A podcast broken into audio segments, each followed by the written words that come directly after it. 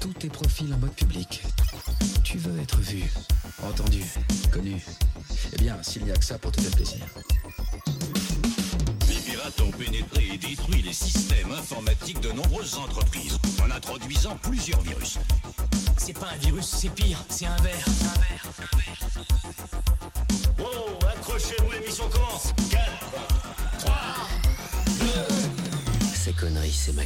Aujourd'hui à l'émission, on discute de désinformation avec Fanny Tan.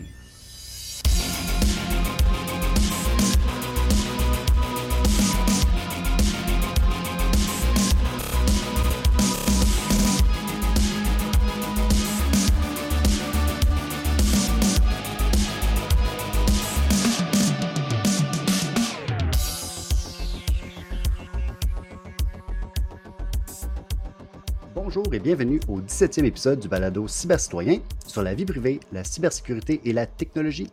Mon nom est Sam Harper et je suis votre animateur pour aujourd'hui. Catherine n'est pas là, mais n'ayez crainte, elle va revenir bientôt. Mais je suis accompagné aujourd'hui de la journaliste techno, la chroniqueuse, la co-autrice du livre. Ça, Catherine ne m'aurait pas pardonné si je ne mentionne pas que c'est aussi co-autrice du livre On vous trompe et chercheur à l'Observatoire des conflits multidimensionnels de la chair, Raoul Dandurand, Fanny Tan. Bonsoir! C'était un mouthful, hein, tout ça? Ben oui, hein, t'es, t'es quand même occupé, on dirait, ces temps-ci. Ah mon Dieu, c'est horrible. Ouais, c'est, c'est, c'est le fun, mais c'est, c'est, c'est beaucoup. Ben c'est ça. D'ailleurs, peux-tu me dire c'est quoi la chair Raoul Dandurand? Euh, je lis vos trucs de temps en temps, là, mais je, j'ai curieux que tu m'en parles un petit peu plus. euh. Ben oui, avec plaisir. Dans le fond, la chaire Raoul Landurand, c'est la chaire de recherche euh, associée au programme de sciences politiques à l'UCAM, parce que je suis aussi euh, étudiante à la maîtrise en sciences politiques euh, depuis septembre. Et dans le fond, euh, les chercheurs et chercheuses de la chaire Raoul Landurand euh, s'intéressent à plusieurs sujets euh, géopolitiques. On a plusieurs euh, branches, disons, de recherche. On a l'Observatoire sur les États-Unis, l'Observatoire franco-paix, les, les géopolitiques, je, je vais voir le titre exact, l'Observatoire de géopolitique, l'Observatoire sur le Moyen-Orient et l'Afrique du Nord, et mon ben, mon, celui, c'est pas le mien, là, mais je fais partie de l'Observatoire des conflits multidimensionnels qui a été euh, fondé en 2019. Et donc, euh, nous, on s'intéresse particulièrement euh, aux cyberconflictualités. OK. Puis qu'est-ce que tu veux dire par cyberconflictualité? C'est des gens qui se crient après sur Twitter ou... Ah boy, ça serait triste hein, si c'était juste ça. Euh, non, mais les cyberconflictualités, c'est une bonne question. Euh, dans le fond, nous, je dirais une des activités principales qu'on fait au, euh, à l'Observatoire des conflits multidimensionnels de la chaire Raoul Landurand, c'est notre répertoire des cyberincidents géopolitiques qui touchent le Canada. Donc, à chaque année, ben, en fait, continuellement, là, on, fait une veille sur Internet pour trouver des informations sur des cyberattaques qui sont perpétrées par des acteurs euh, des acteurs d'autres pays. Euh, par exemple, récemment, on a eu, euh, on a eu des euh, cyberattaques euh, par déni de services distribués, par des DDoS, de la part de groupes pro-russes et de groupes pro-Inde. Euh, et euh, c'est ce genre de, de, de cyberconflit, finalement, ce genre de, de cyberattaque qui se passe entre les pays, des cyberattaques à caractère géopolitique, à ca- à caractère, oui, géopolitique, pas, pas juste politique, mais géopolitique. Donc, on va pas euh, répertorier, par exemple, euh, des, euh, des cyberattaques de type rançongiciel qui toucheraient une banque, qui seraient faites par des cybercriminels avec un objectif purement financier. Là, on est vraiment dans, c'est ça, dans le géopolitique. Et ce qu'on fait aussi à l'Observatoire, c'est qu'on écrit des chroniques, des nouvelles conflictualités. Alors, c'est des textes assez... c'est un peu plus fouillés, disons, que, que des articles journalistiques sur des sujets comme... En fait, moi, je viens d'en rédiger une euh, qui a été publiée aujourd'hui. Au moment de l'enregistrement, euh, sur euh, la cyberguerre euh, Israël-Hamas, sur l'activisme, le cyberactivisme Israël-Hamas. Euh, mais on a aussi écrit des chroniques, euh, moi et mes collègues, euh, je pense à Danny Gagné et Alexis Rapin, qui ont publié récemment sur les deepfakes et l'intelligence artificielle utilisée pour de la désinformation, ou encore l'ingérence chinoise dans les démocraties occidentales. Donc, vraiment des sujets méga intéressants, méga d'actualité. Puis une chance quand même qu'on qu'on nous a. Je me flatte vraiment dans le sens du poil. mais- parce que en français, il y en a pas beaucoup au Canada. Tu sais, on a, on a, on a, tu sais, euh, euh, je pense au MIGS à l'Université Concordia, c'est le Montreal Institute for Genocide and Human Rights Studies, qui ont vraiment un, gros accent sur euh, la désinformation, euh, la propagande haineuse sur Internet, sais. Mais c'est ça, donc beaucoup de choses en anglais, une genre d'expertise en anglais sur euh, les cyberconflits au Canada, mais en français, il n'y en a pas tant que ça. Euh, je pense que le répertoire des cyberincidents, là, c'est probablement le seul euh, qui existe. Celui qui, le, répertoire des cyberincidents qui touche le Canada, on est probablement le seul à le faire en français. OK. C'est ça. Puis là, la raison euh, qu'on voulait t'inviter aujourd'hui, c'était principalement pour parler de désinformation là, dans le, cadre de la, guerre entre Israël et, le Hamas, euh, puis l'espèce de flambée de violence qu'on a vu dans les dernières semaines. Peut-être pour commencer, est-ce que tu peux peut-être nous donner une idée de, un peu de l'ampleur ou de la forme que prend justement cette, euh, désinformation-là euh, en ce moment? Oui, ben là, maintenant que je, je pars Radio-Canada, fait que je peux utiliser des termes en anglais, euh, moi, je trouve que c'est hardcore qu'est-ce qui se passe au niveau de la désinformation Israël-Hamas, parce que vraiment, là, on est... euh, il y a plusieurs chercheurs, je pense à des chercheurs euh, spécialisés en démystification de fausses nouvelles, comme à Bellingcat euh, ou au DFR Lab, qui disent eux-mêmes, on n'a jamais vu autant de désinformation sur un conflit. Euh, puis ça peut s'expliquer de plusieurs manières, mais une des raisons, euh, puis j'en parlais avec Una Barrett, le jour- vidéojournaliste à Pivot, c'est euh, le manque euh, d'accès aux sources primaires sur le terrain. Euh, extrêmement difficile de rentrer dans Gaza. Puis quand vous rentrez puis vous êtes journaliste, ben vous risquez de décéder comme la plus que 30 journalistes sont décédés là, depuis le 7 octobre. Je, je pense, il faudrait peut-être que je vérifie, depuis le Mais 7 ça, c'était octobre, des, mais c'était des journalistes comme palestiniens qui, qui habitaient là parce que le blocus il est total, personne ne peut c'est rentrer. ça. Là. Fait Oui, que, c'est ça, c'est ça, exactement. C'est euh, donc l'accès aux sources primaires euh, est extrêmement difficile. Puis, tu sais, ça, ça fait en sorte que la demande pour l'information excède de loin l'information qui est disponible, qui est disponible sur le conflit, et ça crée un espace parfait pour toutes sortes d'acteurs euh, de créer et de diffuser de la désinformation. Et la désinformation elle-même a des impacts, des impacts euh, très graves sur la compréhension euh, du conflit. Euh, donc, c'est un, gros bordel ce qui se passe au niveau informationnel dans le cadre de la guerre Israël-Hamas. Parce que déjà, là, moi, je tenais à dire, euh, à préciser que je me suis intéressée à la désinformation Israël-Hamas euh, plutôt en, en tant que, que journaliste qu'en tant que chercheur. C'est pas quelque chose sur lequel je me suis penchée avec la chaire. Avec la chaire, je me suis pensée, penchée beaucoup plus sur euh, la- la- le cyberactivisme. quand- souvent, quand on parle de désinformation, si je ne me trompe pas, la, la définition là, qui est souvent acceptée, c'est, c'est de diffuser une information qu'on sait qui est fausse dans un but X, Y, Z. Là. On va dire, euh, par exemple, que euh, Trump a gagné l'élection, puis là, on va, on va essayer de rendre ça viral, etc. Mais dans ce conflit-là, on voit aussi qu'en plus de ce genre de choses-là, là, genre des clips de jeux vidéo qui sont diffusés comme étant des images prises euh, pendant la guerre, il y a aussi les espèces de prises de position des médias, soit dans le choix des titres, dans le fait de sortir une nouvelle rapidement sans nécessairement vérifier, dans, c'est ça, dans, dans la façon qu'on va même rapporter les chiffres. D'un côté, on va dire, ah, ça c'est selon eux, alors que de l'autre côté, les chiffres sont censés être vrais. C'est quoi la différence un peu là, que, que tu vois entre ce qui pourrait être la désinformation, peut-être juste de la propagande ou de la, ou je sais pas, un biais journalistique? Ou, en tout cas, comment est-ce qu'on peut départager ces, ces concepts-là? euh? Mais ça, je, trouve ça super intéressant. ce- Dans le fond, je, faisais des recherches un peu pour euh, quand je me suis entretenue avec, euh, ben, avec Pivot puis avec Le Devoir, je me disais, c'est quoi la différence vraiment entre la désinformation puis de la propagande? Puis il n'y a pas vraiment de consensus euh, là-dessus, tu sais, parce que de la désinformation, c'est de la...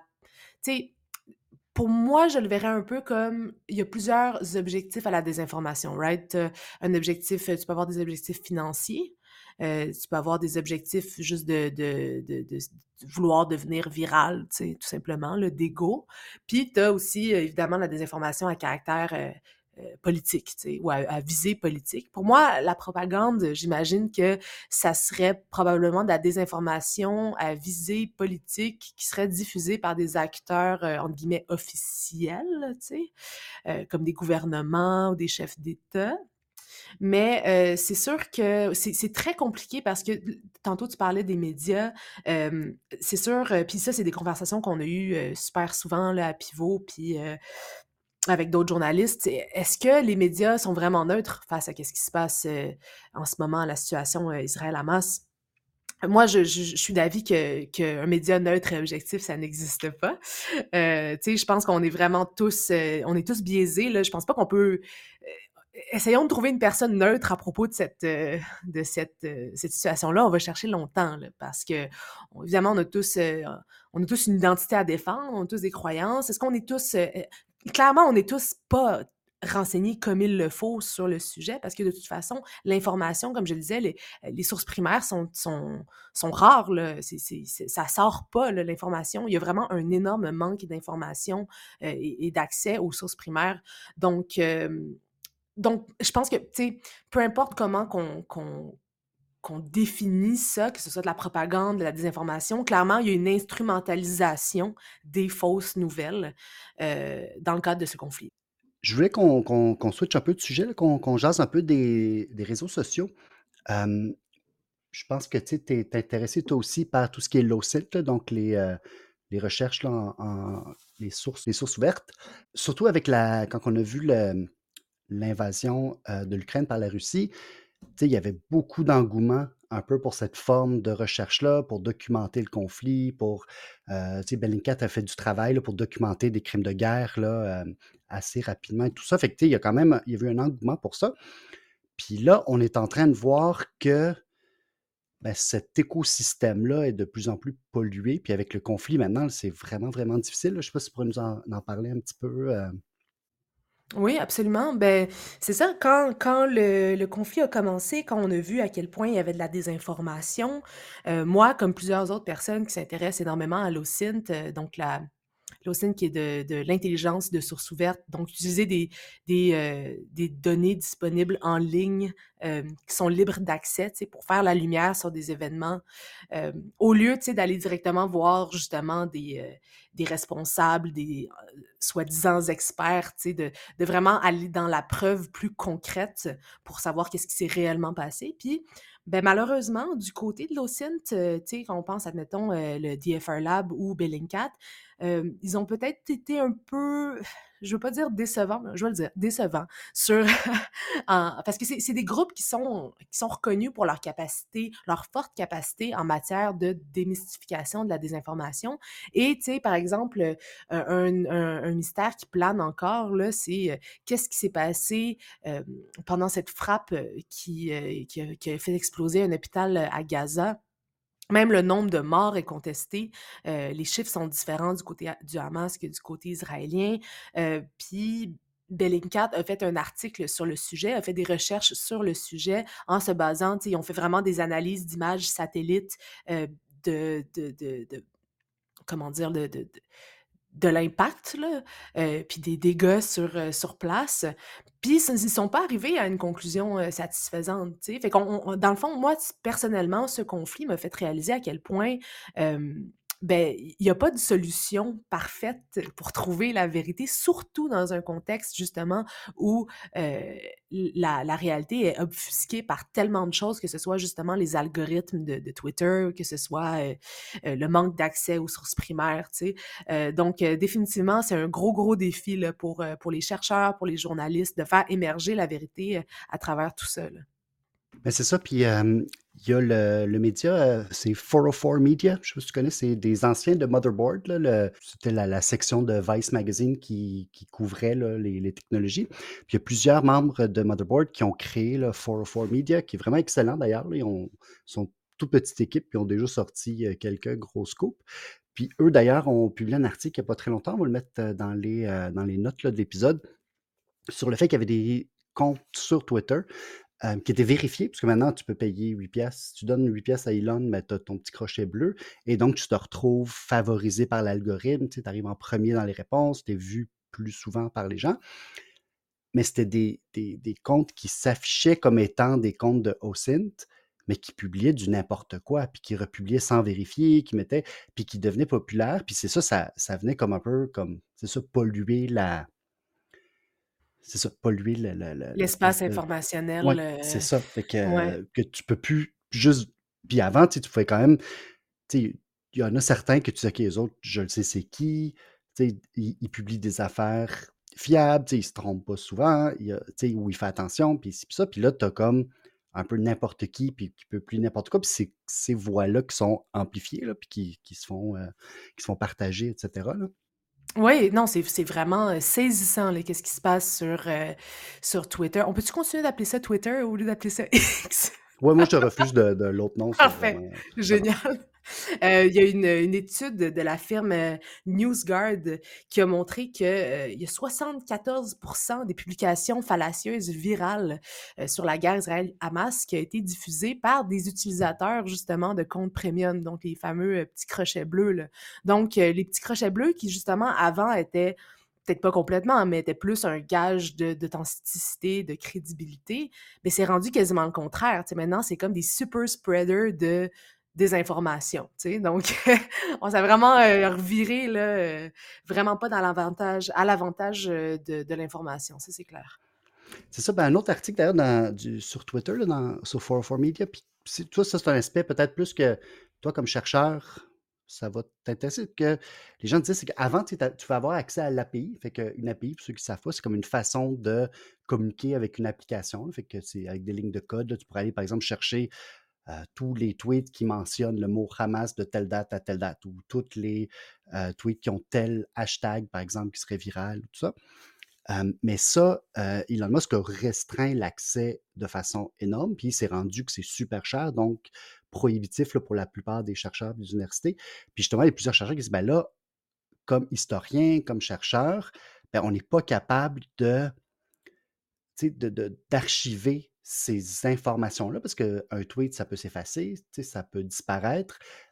Puis donc, c'est ça, il y a vraiment une, une- une difficulté là, à, comment dire, à, Analyser euh, plus en profondeur qu'est-ce qui se Ouais. passe sur Ouais, Twitter. c'est ça, de savoir, sais, parce Mhm. qu'avec le- l'API, ça te permettait souvent de remonter un peu à la source puis de voir ben, d'où est-ce que ça vient, cette, ce hashtag là, qui part en fou, mais c'est- d'où est-ce qu'il vient, mais pour ça, ça te prend quand même beaucoup de données, là, c'est pas, tu fais pas ça à mitaine. euh, Ben oui, non, non. Ben moi, c'est mon genre de faire ça à mitaine parce que je sais pas Ouais, comment oui, utiliser des tableaux. Mais... mais oui, non, à un moment donné, quand tu veux faire de la vraie recherche, là. Ouais, non, c'est effectivement, mais ça, c'est pas très étonnant non plus. Tu sais, je sais qu'admettons que euh, Elon Musk avait poursuivi le Center for Countering Digital Hate. Tu sais, euh, il y a vraiment une. euh, c'est comme un gros bulldozer, là, tu sais, qui veut pas. Qui veut pas qui veut pas dire qu'il y a des failles, puis il y, en a beaucoup des failles, même au niveau, euh, je sais pas si tu as lu l'article de Wired, ils ont fait une enquête sur les community notes de Twitter, mais euh, c'est un système de, modération communautaire qui, tu sais, à première vue, a l'air d'une expérience communautaire très cool. Au début, les gens avaient beaucoup d'espoir pour ça, mais le problème, c'est que les community notes de Twitter ont presque complètement remplacé l'équipe de modération euh, qui a été euh, renvoyée carrément par Elon Musk quand il est arrivé. Tu sais, il a juste, euh, juste renvoyé plein de monde comme ça. Il a dit, bon, on va faire les community notes. Maintenant, ça va être une manière plus démocratique de modérer l'information sur Twitter.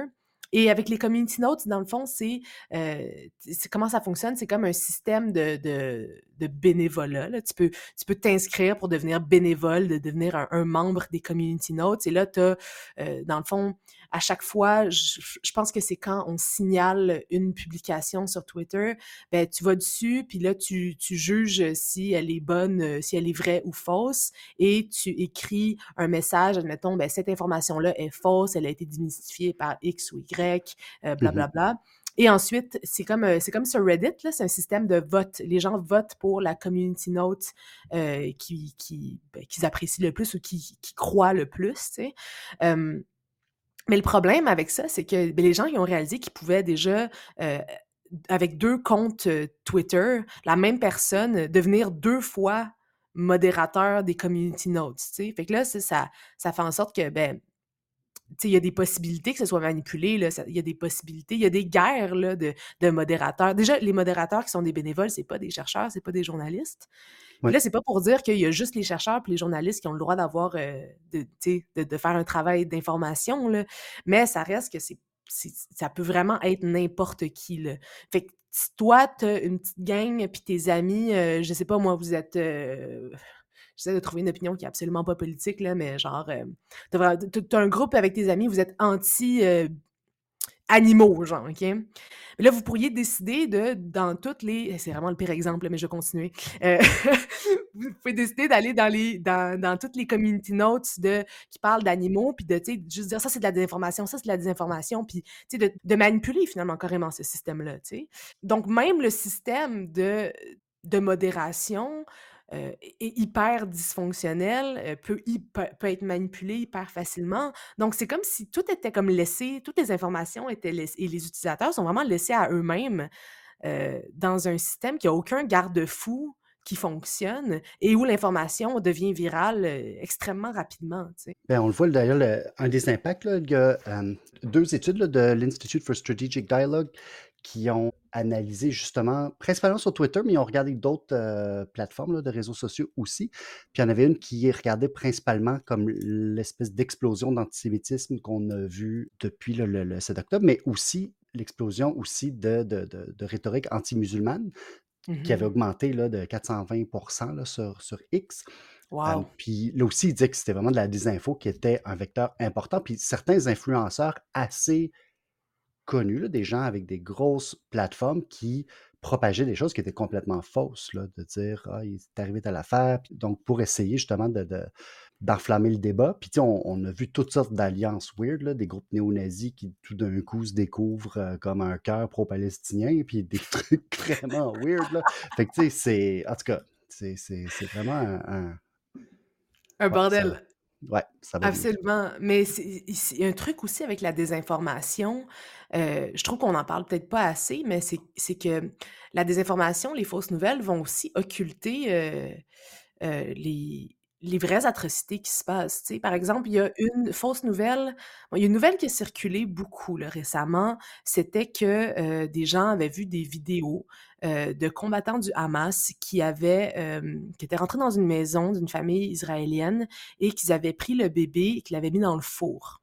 Il y avait toutes sortes de variations de cette histoire-là de le bébé a été mis dans le four, la mère a été agressée sexuellement devant le four, puis le père a été poignardé à côté, puis la famille était cachée en dessous de la table, en tout cas. Puis, cette histoire-là, tu sais, moi, je l'ai entendue beaucoup de, la bouche des gens autour de moi, puis c'est évidemment une histoire atroce, on s'entend, là, c'est comme quasiment difficile d'imaginer plus atroce que ça. Mais, tu sais, c'est pas une information qui, a été prouvée, en fait. Il y a beaucoup de...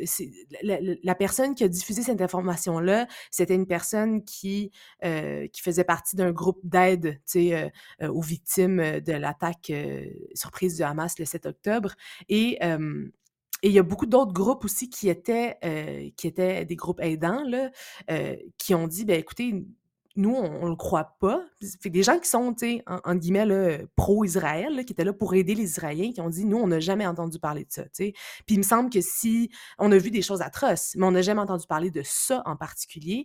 Puis si il y avait des gens qui avaient vu ça, je pense que nous, on serait au courant parce que nous, on était là à ce moment-là. Fait que là, le truc, le problème avec la désinformation, c'est que si tu lis une information comme ça, si tu vois une information comme ça, puis tu apprends que c'est faux, il y a des bonnes chances que tu te dises que n'importe quoi que tu vas lire à propos des, des, atrocités qui ont été faites envers les enfants, que tu y crois juste plus, tu sais. Ça, vient vraiment comme empoisonner finalement, où les gens peuvent devenir complètement cyniques puis dire ah ben de toute façon c'est juste des mensonges donc je veux pas m'intéresser à ça. Puis c'est ça qui est dommage parce que des fois il y a des histoires, des histoires. Puis là je, vraiment là j'insiste que je suis pas en train de de diminuer la violence de ce qui s'est passé et de ce qui se passe en ce moment, autant du côté des Palestiniens que des Israéliens là. je, je dis pas que, que des atrocités sont pas arrivées, il y a eu des atrocités. Pousser des histoires qui sont fausses, ça fait en sorte que euh, ben, ça, va faire perdre en crédibilité les vraies histoires également. C'est ce que je veux dire. Sur le sujet du Hyacinthe, il y avait un sujet que tu m'as dit que tu voulais qu'on aborde, puis je pense que ce serait pertinent. C'est que justement, là, quand on fait de la recherche, moi, j'en fais pas. Je n'ai pas fait d'OSINT sur des sujets de guerre. Euh, je fais de l'OSINT sur d'autres sujets, mais c'est un sujet sur lequel, justement, j'en fais pas. Puis je pense pas que j'ai envie d'en faire. Peut-être que, je sais pas si tu veux parler un peu, parce que je pense que ça a quand même un, un impact psychologique pour les gens qui le font. Puis, tu sais, des fois, il y a des vidéos qui circulent, qui deviennent virales. Tu sais, il y en a eu beaucoup euh, le 7 octobre, le 8, le 9 aussi, euh, Mhm. de vidéos qui, qui partent, là, puis que les gens voient. Puis, non seulement, je pense qu'on n'est pas obligé de les regarder, mais même c'est une bonne idée de pas les regarder. En tout cas, je sais pas ce que toi t'en penses, là, ou comment tu peux, euh, Mhm. com- comment est-ce qu'on peut se, pro- se préserver ou se protéger? Pour tout ce qui est, euh, le- on appelle ça le- en anglais vicarious trauma ou second-hand trauma, tu sais. Euh, donc le, les- le, le risque de- d'être traumatisé par des images de guerre. Moi, c'est sûr que c'est un sujet qui me touche quand même euh, personnellement parce que euh, quand euh, l'année passée, j'ai donné ma première conférence solo euh, dans une conférence justement d'OSINT à, l'Université de Montréal et c'était sur euh, la guerre Ukraine. Ben, en fait, l'utilisation de l'OSINT pour démystifier la désinformation sur la guerre Israël, non, pardon, sur la guerre Russie-Ukraine, voilà. Et j'avais fait beaucoup de recherches, particulièrement sur le massacre de Boucha, donc une ville, un village, je ne sais pas si c'était une ville ou un village, un gros village, je veux dire, euh, en Ukraine qui avait été, euh, qui avait eu énormément de crimes de guerre, tu sais. Puis j'avais vu certaines images, puis sur le coup, j'étais comme, ça va? Mais oh mon Dieu, j'ai tellement fait de cauchemars. J'ai fait des cauchemars non-stop pendant deux semaines, euh, euh, juste avant de donner ma conférence. Puis ça, ça m'a fait réaliser à quel point ça m'avait affecté. Puis c'est absolument normal parce que c'est vraiment des images qui sont extrêmement difficiles à regarder. Et quand on est chercheur euh, en source ouverte, quand on est journaliste ou qu'on est juste chercheur, puis qu'on s'intéresse à ces, enjeux-là, ben souvent on a comme, guillemets, pas le choix de regarder ces images-là. Euh, et des fois, on les regarde, euh, on les regarde souvent. hein, on veut, on veut an- analyser les images, euh, les images d'une vidéo, mais on va regarder chaque, image. Tu sais, je sais pas moi, 24 images par seconde. vraiment, on va dans le, dans le super précis. Puis ça peut vraiment avoir des, des, énormes impacts sur la santé mentale. Puis c'est comme frapper un mur. Hein, c'est les syndromes de choc post-traumatique. On peut on peut être des personnes très, très fortes, euh, puis voir ces images-là, puis dire ça va, tu sais, je pense que je me sens solide. Puis là, euh, faire une crise de panique euh, totalement random à l'épicerie quand parce que tu as échappé un, un pot de sauce tomate par terre, puis ça explose, puis ça te fait penser à une image que tu as vue, tu sais. Puis c'est pour ça que c'est- très important parce qu'il y a énormément d'images violentes qui circulent. Euh, puis c'est important. Moi, en fait, le conseil que j'aimerais donner aux gens, c'est que si vous n'avez pas à les regarder, je pense que vous ne devriez pas les regarder. Euh, déjà, euh, tu sais, c'est, moi, personnellement, je pense que c'est possible de, de lire. Il y y a- des journalistes qui le font pour vous, là, qui, regardent ces images-là pour vous, puis qui vont vous les décrire. Puis comme ça, euh, c'est, beaucoup plus facile. Ça, reste extrêmement difficile de le lire, mais ça a beaucoup moins d'impact émotionnel, euh, viscéral, de, lire une description que de voir une image, tu sais. Ou au moins, quand tu le fais, si vraiment, là, vous décidez, vous faites, ben, dis-moi pas quoi faire, Fanny, moi, je vais faire ce que je veux, ce qui est très correct, ben, je pense qu'il y y a quand même des, manières de le faire qui sont plus sécuritaires que d'autres. Par exemple, euh, j'ai eu une entrevue, j'ai fait une entrevue avec euh, une chercheure euh, au CINT euh, et elle me disait il y a deux choses qu'on veut éviter. On veut éviter la surprise et la répétition. Donc, euh, idéalement, quand on regarde euh, une vidéo, il faut être prêt à la regarder. Il faut savoir, tu sais, avant de cliquer play, là, il faut un peu avoir une idée que ce soit en regardant dans les commentaires, mais avoir une idée un peu de ce qu'on va regarder. Parce que si on fait juste cliquer à droite, à gauche, euh, on peut tomber, tu sais, même si on est très, très fort, puis qu'on dit, Ah, moi, ça me fait, j'ai peur de rien, c'est sûr qu'il y a quelque chose à un moment donné qui va vous faire, qui va avoir un effet extrêmement négatif sur vous, surtout si vous y attendez pas. Moi, c'est arrivé sur TikTok, euh, je suis une grande fan de TikTok, je sais que je devrais arrêter, mais je peux pas, c'est comme une drogue. Puis sur, TikTok, euh, euh, j'ai vu, tu sais, il y, a soit des vidéos ou des slideshows. Et euh, j'étais tombée sur un, slideshow, puis la première image, c'était un dessin. Puis j'avais pas vraiment compris qu'est-ce que le dessin représentait, mais c'était assez pour attirer mon attention. Puis quand j'ai swipé à droite, ben là, il y avait une image extrêmement gore de, euh, quelque chose qui se passait en Palestine que je ne vais pas décrire là, par respect pour, euh, pour tout le monde qui nous écoute, mais sais, je m'y attendais absolument pas. Euh, j'ai littéralement pris mon téléphone, je l'ai jeté l'autre bord de la salle, puis je, me suis dit, oh my God, je me suis sentie vraiment flouée, mais c'est aussi cet effet de surprise-là, -là, c'est vraiment pas bon. Puis la répétition, heu, si vous regardez une vidéo, assurez-vous que c'est pas en loop? Heu, si vous il faut prendre du temps. Il faut prendre du temps en regardant les images pas en regardant les images, mais entre les images. On peut juste se bourrer le crâne, heu, d'un loop de de vidéos. Des fois, des vidéos qui durent 5 secondes, puis une fois 5 secondes, c'est assez. Tu pas obligé pas obligé de la regarder 25 fois? Parce que c'est là que ça rentre dans ta tête, puis c'est là que ça peut vraiment jouer, heu, dans ton cerveau. On mettra aussi le lien, là. Bellingcat avait fait un super bon article en 2018 là-dessus, justement, eux autres, parce qu'ils ont commencé leur carrière, Bellingcat est né et c'était beaucoup sur le conflit en Syrie à ce moment-là, puis tu sais, ils en regardaient en tabarouette, là, des des vidéos puis des atrocités là aussi et justement, il avait fait un article pour un peu donner quelques conseils sur, tu sais, agrandis l'image ou, tu sais, rapetisse l'image ou tu sais, comme tu des fois juste des tu sais, enlève le son. Si tu veux regarder la Ouais. vidéo puis que tu te concentres sur les images, ben, tu sais, peut-être que tu peux couper le son ou faire ci ou faire ça. En tout cas, il y avait comme plusieurs, heu, hem, conseils, puis là, c'est pour les chercheurs et chercheuses et les journalistes qui nous écoutent, parce qu'en général, je pense qu'on peut être informé sans nécessairement s'exposer à voir comme la la c'est ça, les images puis les les c'est ça, on on sait pas, sais, je pense pas qu'on on ça veut dire qu'on on n'est pas informé ou qu'on veut Mmh pas, heu, mh. savoir ce qui se passe, là. On n'est pas obligé de s'exposer à à à ça non plus parce que ça ça a des impacts, là. Je veux dire, je l'ai c'est pas du tout une situation de guerre, mais juste, heu, mon ancien travail de médecin, j'en ai eu du vicarious trauma juste par côtoyer des gens qui vivaient des affaires, heu, terribles puis qui te le racontent journée après journée, là. Fait que, tu sais, Mmh je mh. c'est ça, puis c'est ça, puis c'est pas, heu, ça a rien à voir avec certaines choses qu'on peut voir en ce moment. Fait que non, non, je je c'est ça, je confirme oui. que c'est il y a y un prix à payer pour, ça. Exactement. Puis il faut pas le sous-estimer. Puis aussi, tu sais, un truc, je pense, qui qu'il faut se rappeler, c'est que quand on regarde une image, c'est gravé à jamais dans sa tête, tu sais? On n'aura pas le temps d'aborder le sujet, mais je sais pas si je sais que, heu, l'article que tu as publié aujourd'hui parlait d'activisme, Mmh dans le cadre du conflit. Puis je pense que tu me disais tantôt que tu en avais parlé à ton balado. Fait que je sais pas si tu veux comme plugger ton ton balado puis dire où les gens peuvent aller écouter ça, heu, et de quoi vous avez discuté, là? C'est sur mon infolettre, heu, mon infolettre Glitch. Donc je vais vous do donner l'adresse, heu, On la exacte, mettra aussi, là, dans les notes, Ah ben, c'est ça, c'est Fanny Tan, donc mon nom, nom de famille, substack.com. C'est ma plateforme Substack.